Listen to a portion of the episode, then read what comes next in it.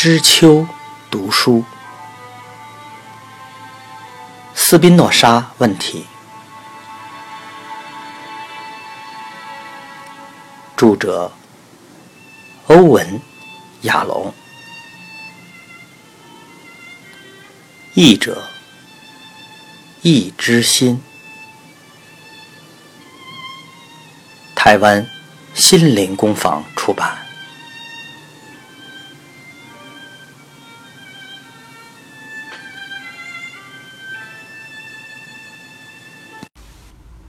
第二十五章，阿姆斯特丹，一六五八年。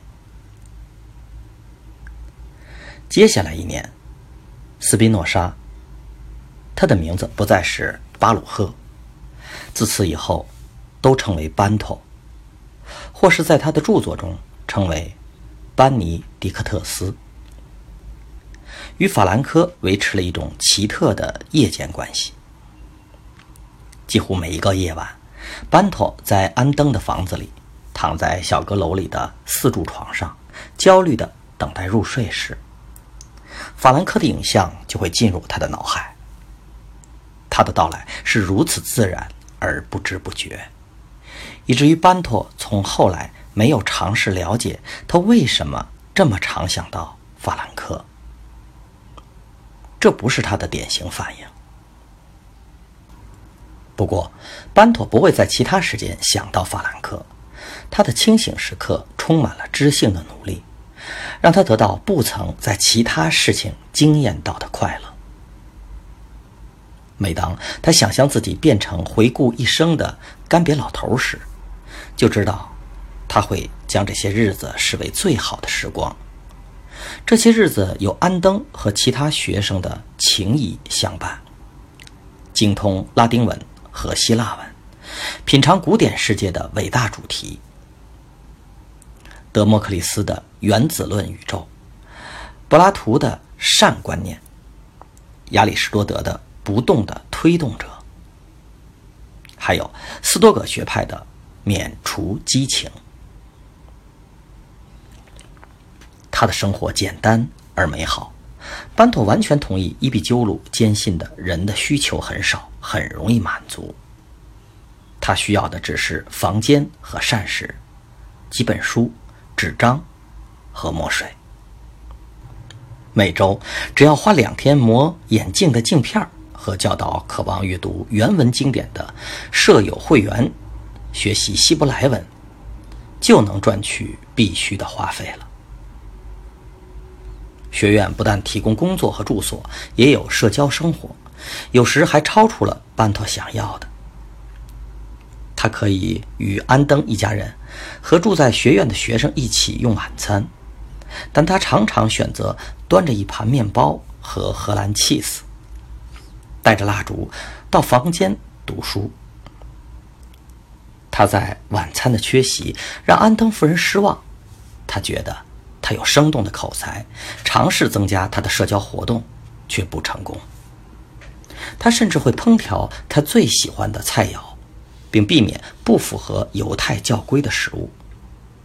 但班头向他保证，自己绝不是墨守教规，只是对食物没有兴趣。他相当满足于最简单的伙食：面包、cheese，每天一杯麦芽啤酒，然后。抽一管烟斗。课堂之外，他避免和同学社交，只除了即将离开去医学院就读的德克，当然还有早熟可爱的克拉拉玛利亚。但一般说来，即使是他们，他也没多久仍会悄悄离开，因为他更喜欢与安登图书馆里两百多本厚重发霉的书籍作伴。班托除了对市政厅两侧小街的艺品贩卖店展示的精致画作有兴趣之外，对艺术品没什么喜好，并抗拒安登想要提升他在音乐、诗词和小说的美学鉴赏力的企图。但他抗拒不了校长对戏剧的热情投入。安登坚持，古典戏剧只有大声念出来。才能体会。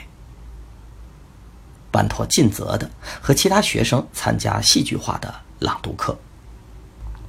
不过，他太不自在，而无法以充分的情感来朗读。阿姆斯特丹市立剧院的院长是安登的好朋友，通常每年会有两次让学院使用舞台发表成果，让亲友组成的少量观众去欣赏。一九五八年冬天，逐出教会两年之后，学院发表了泰伦斯的作品《阉人》。班托被指定的角色是帕曼纽，一位早熟的奴隶。他初次细读了自己的台词时，看到如下这一段，不禁苦笑：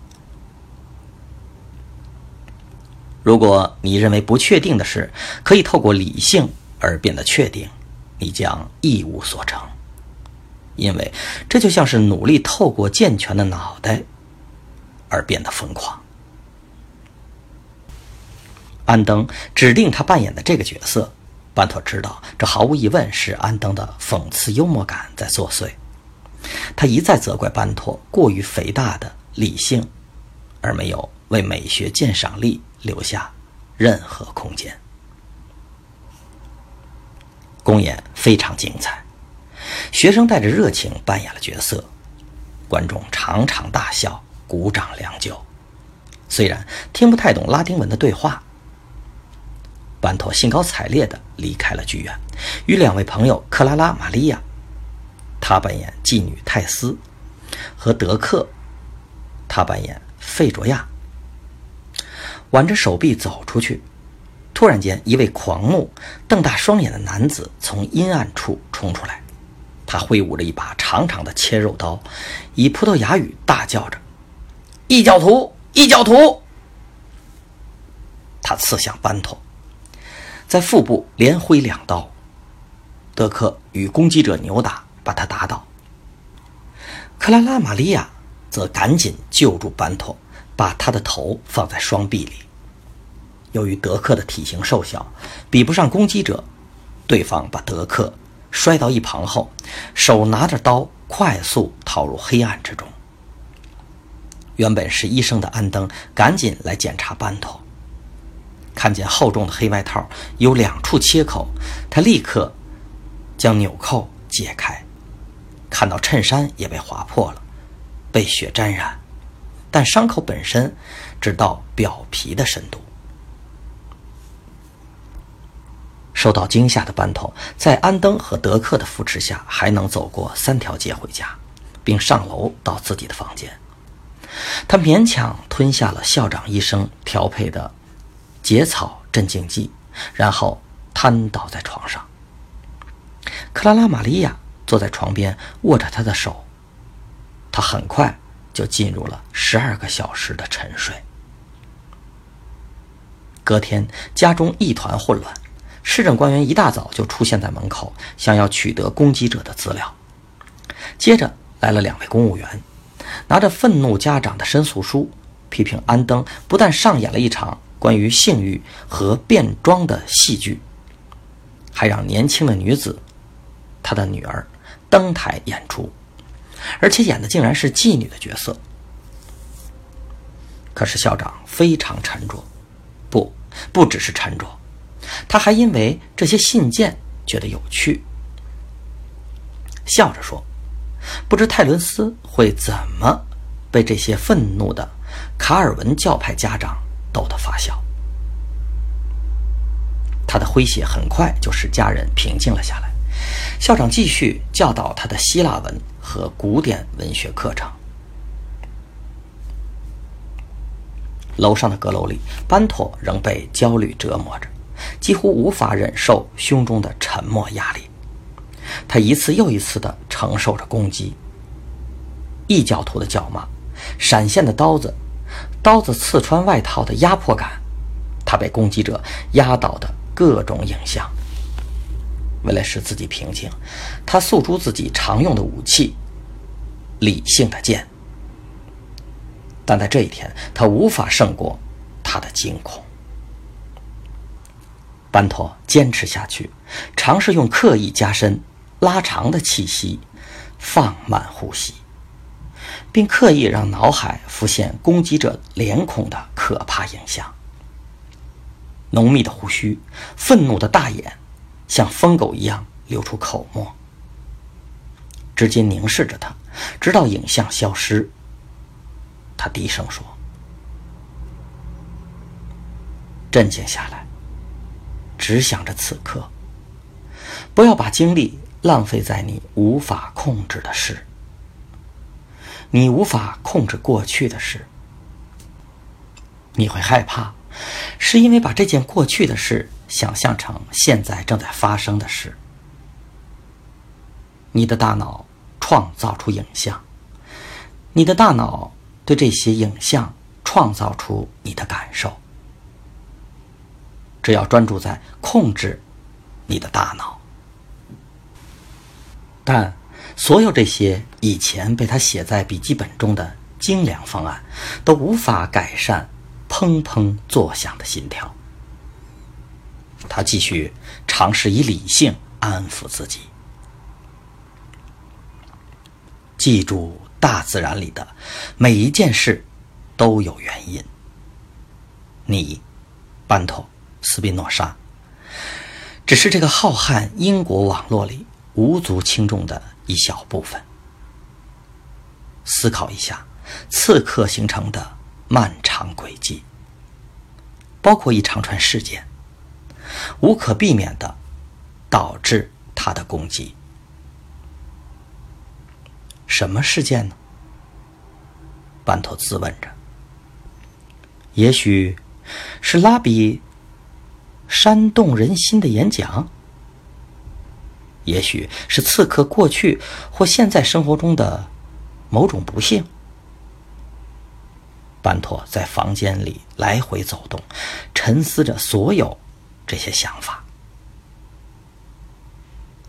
接着响起一阵轻柔的敲门声，他离门口很近，立刻伸手开了门，发现克拉拉玛利亚和德克正站在门口。两人双手相触，十指交缠。他们立刻抽回手，进入了他的房间。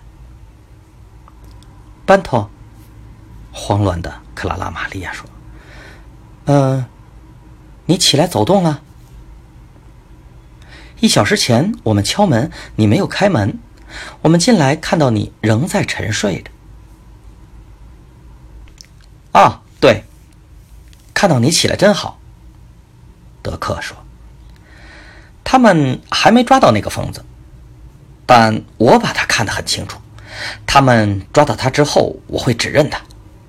希望他们把他关很久。”班托什么也没说。德克指着班托的肚子说：“让我们看看伤口。安登要求我检查一下。”德克靠近他，示意克拉拉玛利亚离开他们，但班托立刻退后，摇头说：“不，我很好，不要现在。我希望再独处久一点。好吧，我们一个小时之后再回来。”德克和克拉拉玛利亚离开房间时，疑惑的互看了一眼。班托现在觉得更不舒服了。相处的双手立刻分开，以免被他看见。两人亲密的眼神，只不过数分钟前，他们还是他最亲近的朋友。德克昨晚才救了他一命。他昨晚还很喜欢克拉拉玛利亚的表演，陶醉于她的每一个动作，她双唇的每一个挑逗姿势和眼皮的眨动。他现在突然对两人感到了怨恨，他无法感谢德克，或甚至叫他的名字，或感谢克拉拉玛利亚昨晚坐着陪他。慢下来，班托低声着告诉自己：“退开来，从远方看着自己，看看你的感受。”是怎么样疯狂的旋转。先是爱，然后是恨，现在是愤怒。情感是多么善变，多么任性。看看你自己是怎么样被别人的行为翻过来又翻过去。如果你想要成长，就必须克服自己的情感，把你的感受停泊在某种不会改变、永远持续的东西。又响起一阵敲门声，同样轻柔的声响。会是他吗？接着是他悦耳的声音：“班托，班托，我可以进来吗？”希望与情感被搅动了，班托立刻觉得飘飘然，忘记所有永恒与不变的事。也许克拉拉玛利亚是独自过来，也许她改变了心意，感到后悔了，也许他会再次握着他的手。请进。克拉拉玛利亚独自进来。手上拿着一张便条，班托，有人拿着这张纸条，要我转交给你。嗯，一位陌生、激动、有点矮的男士，带着浓厚的葡萄牙口音，一直向两边张望马路。我猜他是犹太人，他在运河前等待着回音。班托从他手中接下了纸条，摊开来快速阅读。克拉拉玛利亚好奇地看着，他以前不曾见过班托对任何事如此急切。他把葡萄牙文翻译成荷兰文，大声念给他听：“班托，我听说昨晚的事，所有会众都知道这件事。”我希望今天见你一面，有重要的事情。我就站在你家附近，新杰尔运河的红色船屋前面。你能来一趟吗？法兰科，克拉拉玛利亚，班托说：“他是我的朋友，我昔日生活剩下的唯一的朋友。”我必须去见他。我可以自己下楼。不行，爸爸说你今天不能走楼梯。我会告诉你的朋友，请他过一两天再来。但他强调今天，一定是和昨夜的事有关的。我的伤只是皮肉伤，没问题的。不行。爸爸要我照顾你，我说不行，就是不行。我会带他上来，我相信爸爸会同意的。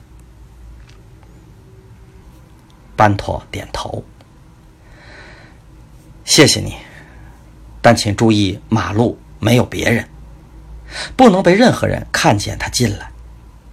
把我逐出教会的命令，禁止任何犹太人和我说话。他来见我，是不能被人看见的。十分钟后，克拉拉玛利亚带着法兰科进来了。班托，我什么时候过来带他离开？两个男人全神贯注的凝视着对方的眼睛，没有回答他。他静静的离开，说：“我在隔壁房间。”房门一关上，法兰科就上前紧紧的抱住了班托的双肩。班托，你还好吗？他告诉我你的伤不严重。不重，法兰科，只是这里有一些皮肉伤。他指着自己的肚子，但这里有很深的创伤。他指着自己的脑袋。能看见你真好。嗯，我也是。我们坐下吧。他指着床，两人坐下时，法兰克继续说下去。一开始，传遍会众的消息说你死了，被上帝击倒。我跑到会堂，那里欢欣鼓舞，大家都在说上帝听到他们的呼求了，实行他的审判。我独自在一旁感到痛苦，直到听说警察在附近搜寻刺客，我才知道你的伤不是来自上帝，当然了，而是一位疯狂的犹太人。他是谁？没有人知道，至少没有人说他知道。我听说是一位刚刚抵达阿姆斯特丹的犹太人。嗯，是的，他是葡萄牙人。他攻击我时用葡萄牙语大喊了一声“异教徒”。我听说他的家人被宗教法庭害死了。也许他对前犹太人特别不满。西班牙和葡萄牙有许多前犹太人成为了犹太人最大的敌人。神职人员帮助宗教法庭看穿了犹太人的掩饰，而得以快速升迁。嗯，英国网络现在变得更清楚了。英国网络，法兰克，能再见到你真好，我一直很喜欢。你要我停下来，请我澄清的方式。我的意思只是每件事都有原因，即使是这次攻击吗？对，每一件事，一切都被自然律支配，透过我们的理性，有可能了解这个因果链。我相信不止物体是如此，与人有关的每一件事也是如此。我现在进行的计划，是用条线、平面和立体的方式来处理人的行为、想法和欲望。你是说，我们可以知道每一个想法、欲望、幻想、梦境的原因吗？班托点头。这意思是说。我们无法单纯的决定自己有某些想法吗？我不能决定把我的头转到一边，然后再转到另外一边吗？我们没有单纯的自由选择权了吗？啊，我不是指这个意思。人是自然的一部分，所以受到自然因果网络的支配。自然里没有任何东西可以自己任意选择启动某种行为。在一个领域里，不可能有另一个独立的领域。在一个领域里，不可能有另一个独立的领域。我又听不懂了。法兰克，自从上次谈话到现在已经超过一年了。我一下子就去谈哲学，却没去了解你的生活。不，对我而言，没有什么比这样与你谈话更重要的了。我就像快要渴死的人来到绿洲，其他东西都可以放到一旁。请告诉我，什么是一个领域里的？另一个领域，我是指人，既然从各方面来看都是自然的一部分，以为人会妨碍而不是遵循自然的秩序，就是不正确的。我们做的每一件事都是由外在或内在的原因决定的。记得我以前是怎么向你证明上帝或自然，并没有选择犹太人吗？法兰克点头。所以啊，同样的，上帝也没有选择人类可以特别例外于自然律。我相信这个观念和自然秩序无关，而是出于我们内心深处想要特别、想要不朽的需要。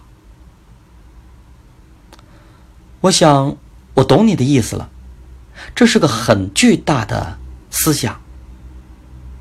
没有自由意志吗？我要质疑这一点。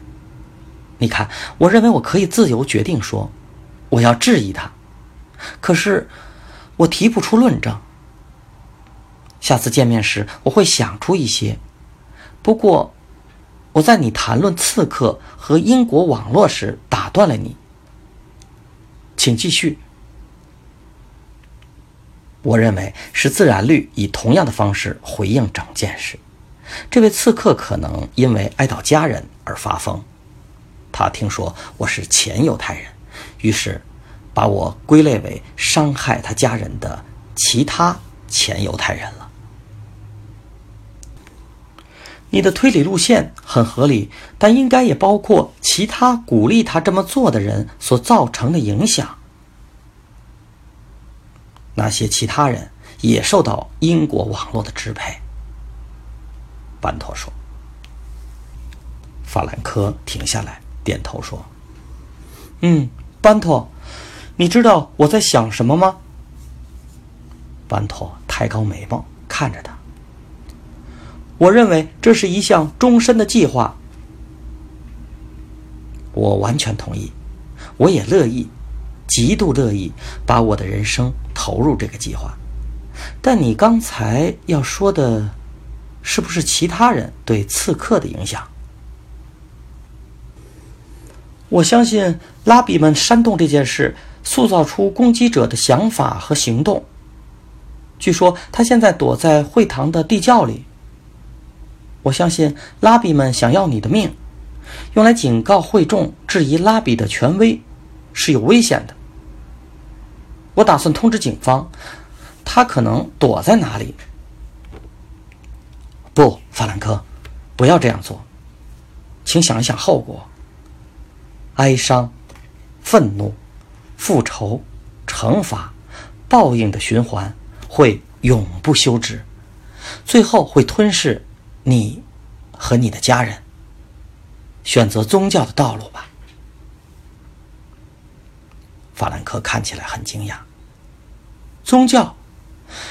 你怎么可以用“宗教”这个字眼？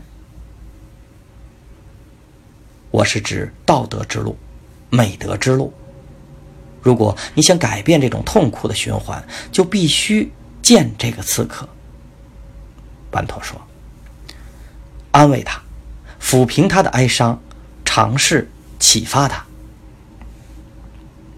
法兰克缓缓点头，静静坐着，咀嚼着班托的话，然后说：“班托，我们回到你先前提到的脑袋的创伤。这个创伤有多严重？”法兰克坦白说：“我因恐惧而瘫痪了。”紧绷的胸膛，好像快炸开了。即使我整个早上都在处理它，仍无法平静下来。你如何处理的？就像我刚才描述的，提醒自己每一件事都有原因，所有发生的事都是必然发生的。必然，什么意思？考虑到所有因素都是先前已经发生的，这件事就必然发生，无法避免。最重要的一件事就是，我已了解，尝试控制我们无法控制的事是不合理的。我相信这是正确的想法，但攻击的景象一再回来纠缠着我。班托停了一下，眼光偶然看到。被割破的外套，我突然想到，外套放在椅子上的影像可能会加重问题，把它留在那里是一大错误。我应该彻底解决它。我突然想到，可以送给你，但你当然不能被人看见有这件外套，这是我父亲的外套，很容易被人认出来的。我不同意。避而不见是个坏主意。容我告诉你，班托，我父亲对遇到类似处境的人是怎么说的吧？他说：“不要丢掉它，不要关掉脑袋的一部分，而是做刚好相反的事。所以，班托，我建议你把它挂在明显可见的地方，你总是看得到的地方，提醒你所面对的危险。我了解这个建议的智慧，需要极大的勇气才做得到。班托，把外套放在看得到的地方是必要的。我认为你低估了你在现在这个世界的处境有多危险。昨天，你差点就死掉。你当然害怕死亡吧？班托点头说：“是的。虽然我想克服这种恐惧，怎么克服？每个人都怕死啊。人怕死。”有不同的程度。我正在阅读古代哲学家找到了一些减轻死亡恐惧的方法。记得伊壁鸠鲁吧？我们曾经谈到过的。法兰克点头说：“是。”这个人说：“人生的目的是活在宁静的状态。”他用的是什么字眼？内在的不动心。伊比鸠鲁相信，妨碍内在不动心的主要因素，就是我们对死亡的恐惧。他教导学生几个强而有力的论证，来减轻它。比如说呢，嗯，他的出发点是没有来世，所以不需要害怕死后的神明。他接着说，死亡和生命永远无法。同时存在。换句话说，有生命就没有死亡，有死亡就没有生命。听起来很符合逻辑啊！但我怀疑，一个人半夜从垂死的噩梦中醒来时，这句话可以提供平静。伊比鸠鲁还有另一个论证，对称论证可能比较有利。他假定死亡之后的不存在状态和出生前的不存在状态是完全相同的。我们虽然害怕死亡，但想到早先完全相同的状态时，却不害怕，所以也没有害怕死亡的理由了。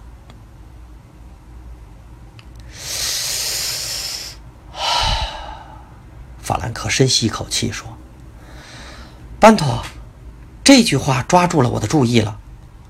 你说的对，这个论证具有平等的力量，具有平静力量的论证，可以支持一个观念：没有一件事的本身或内容是真正好或坏、讨喜或可怕的，只是你的头脑使他们成为如此。弗兰克，想想这句话：“只是你的头脑使他们成为如此。”这个观念具有真正的力量。这个观念具有真正的力量。我相信它提供了疗伤的钥匙。我必须做的，是改变头脑对昨夜事件的反应。但我还没有找到方法。即使在恐惧之中，你仍坚持着思考哲学，实在令我感动。我必须把它看成理解的机会。还有什么事比亲身学习如何减轻死亡恐惧更重要的呢？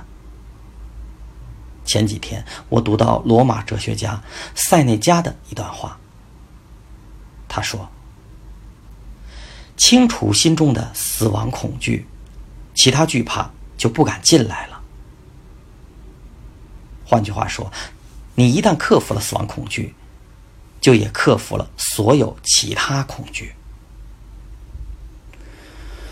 我开始更了解你对恐慌的着迷了。因为问题越来越清楚，但解决的方法仍隐而未现。我怀疑现在对死亡恐惧特别敏锐，是不是因为我觉得如此丰富了？什么意思？我是指脑海里的丰富。我脑中盘旋着许多还不成熟的想法，一想到这些想法可能会胎死腹中，我就感到极度的痛苦。班托，那就小心一点，保护这些想法，也保护着你自己。虽然你走在成为伟大老师的路上，但从某种角度来看。你还很不成熟，我认为你拥有了太少的怨恨，以至于低估了别人心中存在的怨恨。请听我说，你身陷危险，必须离开阿姆斯特丹，你必须离开犹太人的视线，躲藏起来，暗中进行你的思考和写作。我认为你的心里面蕴藏了一位好老师。法兰克，你给了我很好的建议。不久，很快，我就会遵循你的建议。但现在轮到你让我了解你的生活了。不，我还有个想法，也许有助于你的惊恐。我有个疑问：如果刺客只是一般的疯子，而不是对你特别不满的犹太人，法兰克指着他的头说。你这里还会这么受伤吗？班托点点头。非常好的问题。他向后靠着床柱，闭上眼睛，沉思了几分钟，然后说：“我想，我了解了你的重点在哪里。这是非常有洞察力的重点。不会，如果……”他不是犹太人，我确定，脑袋里的伤不会这么严重。啊，法兰克说：“这表示，这必然表示我的恐慌不只是针对死亡，还有其他的成分，连接到我被迫流放，脱离犹太人的世界。我也是这么认为。”就现在而言，流放对你有多痛苦呢？我们上次谈话时，你只表达了脱离迷信世界的轻松感，对自由的前景非常的高兴。确实如此，我现在仍有那种轻松和高兴，但只在清醒的生活中。我现在过着两种生活：白天是脱去旧皮的新人。研读拉丁文和希腊文，思考令人兴奋的自由思想。但在晚上，我是巴鲁赫，是犹太流浪汉，仍然接受着母亲和姐姐的安慰，被前辈拷问塔木德道拉经，在烧毁的会堂废墟里面徘徊。我越脱离完全清醒的意识，就越绕回原点，试图抓住那些童年的幻想。法兰克，下面这句话可能让你吃惊。几乎每一个晚上，我躺在床上等着入睡时，你都会在我面前出现。希望我是好客人，远比。你能想象的还要好。我邀请你进来，是因为你为我带来了安慰。你今天也是好客人，即使在我们谈话时，我也会感到内在的不动心深入我里面。还有比内在不动心更多的东西，你帮助我思考。你关于刺客的问题，如果他不是犹太人。我会作何反应？帮助我真正领会了决定因素的复杂性。我现在知道，我必须更深入的去看先前的事件，思考还没有完全意识到的想法，包括夜间和白天的想法。谢谢你，法兰克露出笑容，紧握班托的肩膀。法兰克，现在你必须对我说你的生活。我发生了很多事，虽然我的生活不像你那么有冒险性。我的母亲和姐姐在你离开一个月后抵达。我们在汇堂基金的协助下，盖了一间小房子，离你的进口商店并不远。我常经过那家店，并看到了 Gabriel。他会向我点头，但没有说话。我猜，是因为他像每一个人一样，知道我在你的流放。所扮演的角色。他结婚了，和妻子的家人住在一起。我在叔叔的运输公司工作，为抵达的船只盘点货物。我认真学习，每周和其他移民一起上好几堂希伯来文的课。学希伯来文很烦人的，但也令人兴奋。它能安慰我，提供一条救生索。一种与我的父亲和父亲的父亲，还有回溯几百年的父亲的延续感。这种延续感有很强的安定作用。你的姐夫萨姆尔现在是拉比，每周教导我们四次。其他拉比，包括莫泰瑞拉比，在其他的时间轮流教我们。从萨姆尔的闲谈所得到的印象是，你姐姐瑞贝卡。很好的，还有别的吗？嗯，你的表哥亚哥呢？他已搬回了鹿特丹，我很少见到他。嗯，还有重要的问题，弗兰克，你满足吗？是的，确实带着忧郁感的满足。因为知道你向我展示了另一种生活，是我无法全然体验的精神生活。我很高兴，知道你会在那里，并持续与我分享着你的探索。我的世界比较狭小，已经能看见它未来的轮廓了。我的母亲和姐姐为我选了妻子，一位来自我们在葡萄牙村庄的十六岁女孩。我们再过几个星期就会结婚，我同意他们的选择。她是漂亮、讨人喜欢的人，能为我带来笑容。嗯，她会成为一个好妻子。你能和她谈你的兴趣吗？我相信可以啊。她也渴望知识，她就像大多数来自我们村庄的女孩一样。连读书都不会，我已开始教他了。嗯，希望不要教太多，可能会有危险。不过，告诉我，社群里有人谈到我吗？在这件事情之前，我没有听过。社群好像得到命令，不但要避开你，也不能谈到你的名字。我没有直接听到，但门一关起来。会说什么？我当然就不知道了。也许只是我的想象吧，但我真的相信你的精神在社群里飘动，有很大的影响。比如说，我们的希伯来文训练课程非常紧张，不许提出任何问题，好像拉比要确定不会再发生另一位斯宾诺莎了。班托低下头。啊，也许我不应该说这件事，班托。哎，太不体贴了，我。只有不让我知道事实，你才是不体贴。门上响起轻柔的叩门声，然后是克拉拉·玛利亚的声音。班托，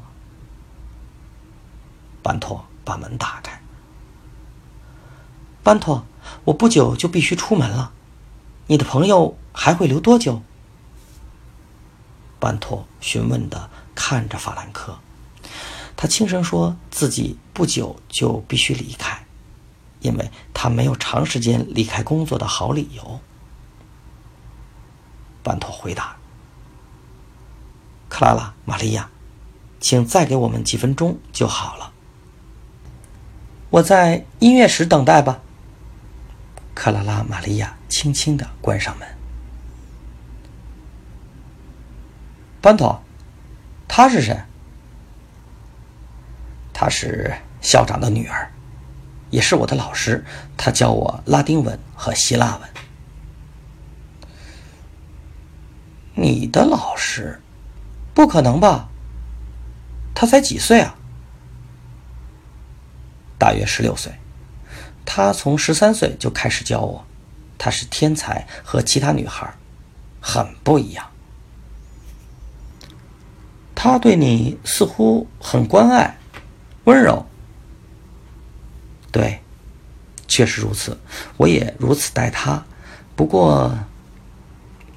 班托迟疑着，他不习惯与人分享自己内心深处的感受，但他今天加重了我的苦恼。他对我的朋友兼同学展现出更温柔的态度。啊，嫉妒，那真的很痛苦，班头，很遗憾。但你上次不是对我谈到要欣然接受孤独的生活？并去拥有伴侣的想法吗？你那时似乎全心献身，或可能是任命于独自一人的生活，既献身又任命。我全然献身于精神生活，知道自己永远无法承担家庭的责任。我也知道自己不可能合法的娶基督徒或犹太人。而克拉拉·玛利亚是天主教徒，迷信的天主教徒，所以你很难放弃你其实不想要又不可能拥有的对象。对，我喜欢你直接切入我荒谬核心的方式。你爱他吗？而他比较喜欢的那位男朋友呢？在今天之前，我也爱他。流亡之后，他帮我搬家，昨晚还救了我一命。他是好人，正计划成为医生。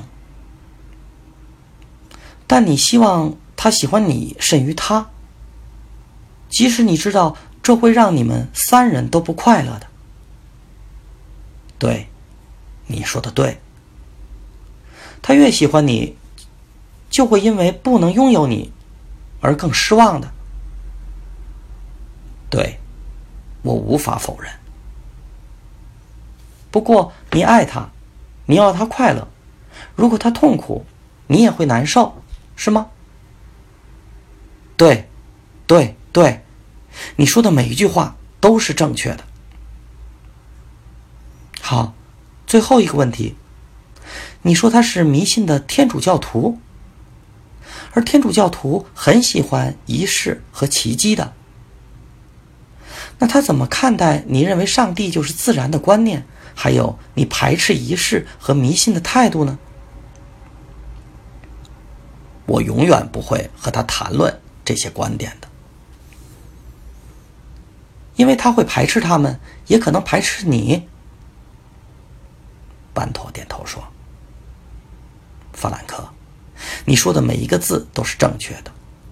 我如此努力，放弃那么多东西以得到自由，现在却放弃了我的自由，被克拉拉·玛利亚吸引。当我想到她，就完全无法思考其他崇高的思想。这一点显然表示我还不是自己的主人，而是情感的奴隶。虽然我知道理性比较好，却被迫跟随较不好的。班托，这是非常古老的故事了。我们总是被爱情奴役着。你要怎么解放自己呢？我能自由的唯一方法，就是彻底切断我与感官享乐、财富和名声的关系。如果我不听从理性，就仍是情感的奴隶。可是，班托，法兰克站起来准备离开。我们知道，理性不是情感的对手啊。对，只有更强烈的情感才能克服情感。我的任务很清楚了，我必须把理性转成热烈的情感，把理性转成热烈的情感。法兰克。喃喃的说着，两人走向等待的克拉拉·玛利亚所在的音乐室。惊人的任务啊！下次见面时，希望听一听你的进展。